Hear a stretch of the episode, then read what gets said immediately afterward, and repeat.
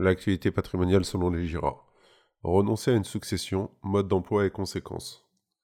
Au décès d'une personne, les héritiers doivent se positionner concernant la succession. La possibilité leur est offerte d'accepter ou de refuser un héritage. Ce refus peut naître de la crainte d'accepter avec le patrimoine les dettes qui la composent. Car n'oubliez pas que quand on hérite, on récupère aussi bien de la bonne, actif, que de la mauvaise fortune, les dettes. Mais cela peut être aussi un choix délibéré afin d'avantager les autres héritiers qui peuvent en avoir plus besoin. Par exemple, un enfant handicapé ou ses propres enfants. Quelle est la marche à suivre et quelles en sont les conséquences? Comment renoncer à une succession et son bénéfice?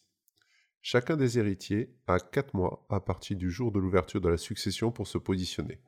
Pendant ce délai, il est possible de refuser le bénéfice de la succession sans avoir à se justifier. Afin de matérialiser ce refus, rien de plus simple.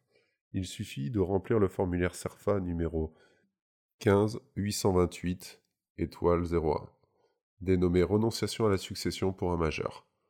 Vous devrez le faire enregistrer au service des enregistrements de vos soldes des impôts pour le rendre opposable au créancier.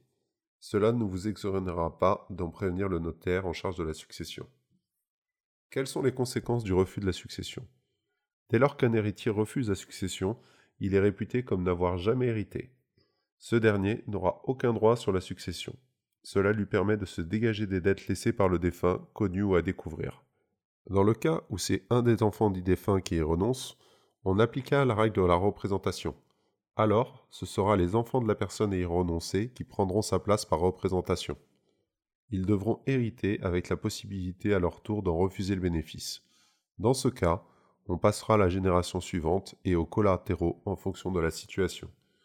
Une renonciation à la succession ne veut pas dire forcément que l'on récupérera rien.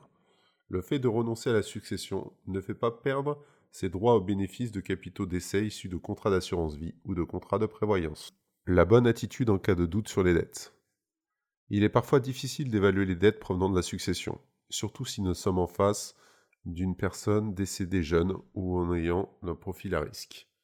Le législateur, pour pallier à cette éventualité, a mis en place le principe de l'acceptation à concurrence de l'actif net. Elle consiste à préserver sa part dans la succession tout en limitant la portée des dettes. Au pire, votre part sera ramenée à 0 euros si les dettes transmises dépassent le montant total de l'héritage.